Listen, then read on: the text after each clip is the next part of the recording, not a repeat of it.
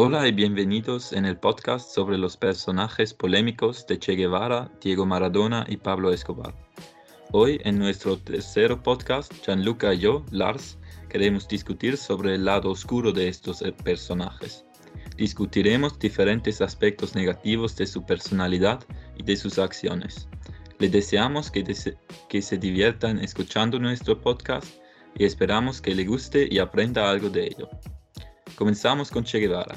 Gianluca, cuéntame de la parte oscura de Che Guevara. Bueno, creo que todos sabemos que un revolucionario no es una persona pacifista. Un revolucionario recurre a la violencia. En la revolución de Cuba y en Bolivia, Che Guevara mató a muchas personas. Sabemos de testimonios que los fusilló y creo con este acto pierde el símbolo de héroe, porque como vamos a poder admirar a alguien que lucha por los pobres pero con violencia. En mi, en mi opinión, eh, la gente ciega y quiere ver solamente em, a lo que quiere. Además, eh, la prensa juega un, eh, un, rol muy importante en la relación, en la creación de, de héroes nos puede manipular enfatizando solo las hazañas. Che Guevara fue tomado como símbolo de la izquierda, de los socialistas y comunistas, pero dejando ahora el aspecto político podríamos hablar de su vida privada y de sus mujeres. Ernesto era un mujeriego, tuvo muchas novias y varias esposas y también cinco hijos. Claro que las condiciones de vida para sus mujeres e hijos en la selva no eran muy buenas. Sus mujeres eran siempre militantes como él. Sin embargo, por su convicción política nunca se casó por la iglesia y creo que podemos afirmar que era un muy patriarcal y dominante. La revolución fue su primer prioridad y mucho más importante que sus mujeres o sus hijos. Sí, como ya has dicho, es importante que hablamos sobre este lado brutal de Che Guevara. Los revolucionarios han matado muchas personas en Cuba. Por ejemplo, los campesinos ricos en las fincas grandes de Cuba eran objetivos para los guerrillas abajo del liderazgo de Fidel Castro y Che Guevara. Muchas veces los revolucionarios quemaron estas fincas completamente y destruyeron la vida de gente que no era enemigo político necesariamente. También después de, que ganaron el poder en Cuba, la matanza continuó. Che Guevara fue nombrado el jefe de la prisión La Cabaña, donde ha dado el orden a matar a los anticomunistas y las huestes de la dictadura de Batista los centenares de veces. Se puede decir, dependiente de la opinión política, que esto fue justificado para lo que había hecho Batista durante su reino, pero es cierto que innumerables humanos han perdido su vida innecesariamente a causa de Che Guevara. Ahora, Lars, ¿cuáles fueron las malas acciones en la vida de Maradona? Diego Maradona es un ídolo para mucha gente y hay muchas personas que van a decir que es uno de los futbolistas más grandes en la historia.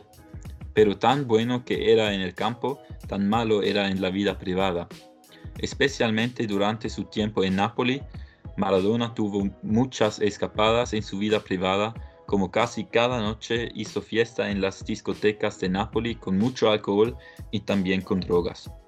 No es un secreto que Diego Maradona consumía mucha cocaína y también es claro que esto fue la razón para sus problemas de corazón que finalmente llevaron a su muerte en el año pasado. Maradona también tenía buenas relaciones a la mafia en Nápoles. Conocía a los jefes de la Camorra, la organización criminal más grande y conocida en Italia, sino en, en toda Europa. También visitó muchas fiestas de la Camorra y la mafia lo provea de cocaína y también de prostitutas. Maradona tuvo muchos problemas con la política también, como no solamente consumía y vendía cocaína, pero una vez en 1994 también disparó a algunos periodistas delante de su mansión. Estoy completamente de acuerdo contigo, Lars. En realidad no hizo muchas cosas malas en público porque con la gente era siempre muy amable, pero su vida personal eh, fue un desastre. no solamente como has dicho tú con las drogas, sino también con las mujeres. Cuando estuve en Nápoles tuvo muchas relaciones y le fue infiel a su mujer. Se separó de ella y tuvo muchas novias, muchos más joven que él. Siempre decía que la gente le rodeaba solamente por el dinero. Nunca sabía si la gente estaba realmente interesado en él o en su dinero. Creo que murió solo en su casa de Buenos Aires y creo que eso es terrible. Eres rico, te puedes comprar todo, pero no el cariño de otras personas. No solamente las mujeres pueden ser, ser visto como lado oscuro de Maradona, sino también los hijos que tuvo con estas otras mujeres. El hijo que tuvo con una de las mujeres de Nápoles por muchos años no quiso reconocerlo como su propio hijo. No, no me parece normal eso. Y finalmente, Gianluca, todos sabemos que Pablo Escobar era un traficante de drogas. Háblame de algunas de sus actividades criminales. Vale. Sabemos que era el dueño del cartel de Medellín y que, todo el mundo lo temía para ser tan poderoso en un ambiente de traficantes es evidente que tienes que recurrir a la violencia. Así lo hizo él también. Hay una frase famosa de la gente de Escobar que era plata o plomo, o sea, o hacías lo que él te pedía y por eso recibías un montón de plata, o sea, dinero si te negabas, eh, recibías una bola de plomo y te mataban. No había compromiso. Y claro, muchas veces lo que te pedía eran cosas horrorosas. Tenías que matar a alguien, por ejemplo. Probablemente él no, no mató a la gente con sus propias manos, sino mandó a matar a la gente por sus hombres para no mancharse las manos de sangre.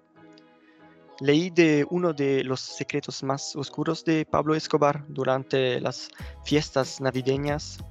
Hizo matar un periodista mayor, un abuelo, por haber escrito y publicado un artículo sobre él en el periódico.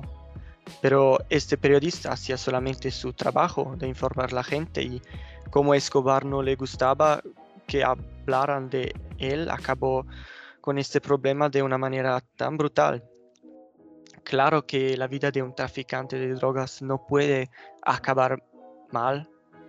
Em, el 2 de diciembre de 1993, a la edad de solamente 44 años, Escobar murió de un disparo en la cabeza mientras huía de las autoridades y también de sus amigos.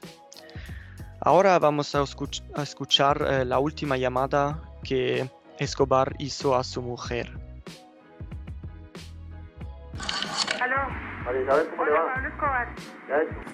Le quiero pedir un favor muy grande en nombre del país. Sí. ¿Por qué no hacemos algo para que se entregue y le garanticen la vida y se pueda ver con su familia? Yo estoy disponible para eso. Yo soy el, el que tiene mejor voluntad en este caso. Estoy dispuesto a aceptar una cárcel intermedia, pero necesito hacer un estudio de esa cárcel porque es que yo no puedo permanecer en una cárcel urbana porque me colocan un carro bomba y, y, vuelan una manzana.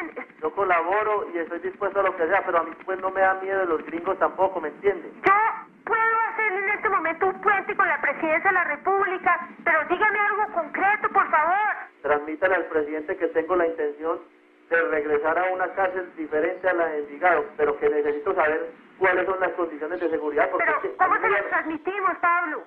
Y decirle que si esos dos muchachos me aparecen muertos, que le mato la mamá y los primos y hasta el hijueputa ese marica cree que es porque, que porque es policía, que si yo tengo miedo a ese hijueputa, ¿o qué? Aló, bueno, aquí en la otra línea tengo al señor Pablo Escobar, que dice que quiere hablar con usted. ¿Cómo se logró que la fiscalía los protegiera?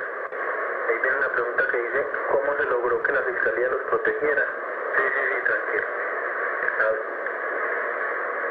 ¿Había algún compromiso por parte de ustedes con la fiscalía? Esa es otra pregunta.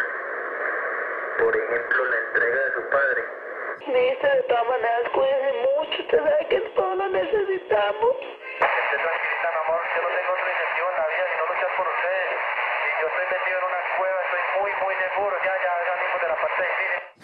¿Se habló con alguien de la fiscalía para la reubicación de ustedes en el exterior?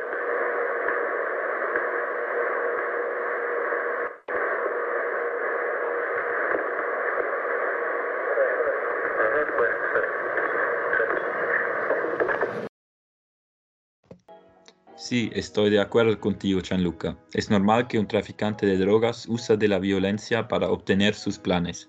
Y Pablo Escobar era realmente un hombre brutal, como mató a muchísimas personas en Colombia, no solamente gente que trabajó por el gobierno o sus enemigos en el tráfico de drogas, pero también gente que no tenía nada contra el Pablo Escobar, por ejemplo, este periodista que ya has mencionado.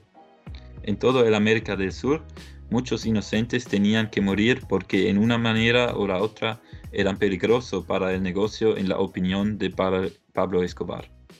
Lo que para mí es también un gran parte en este lado oscuro de Pablo Escobar es que con su tráfico de drogas también destruye la vida de muchas personas en los Estados Unidos y otros países ricos, porque a un lado hizo muchas personas drogadictos y al otro lado trayó mucho, también mucha crimina- criminalidad y violencia en los Estados Unidos del siglo XX.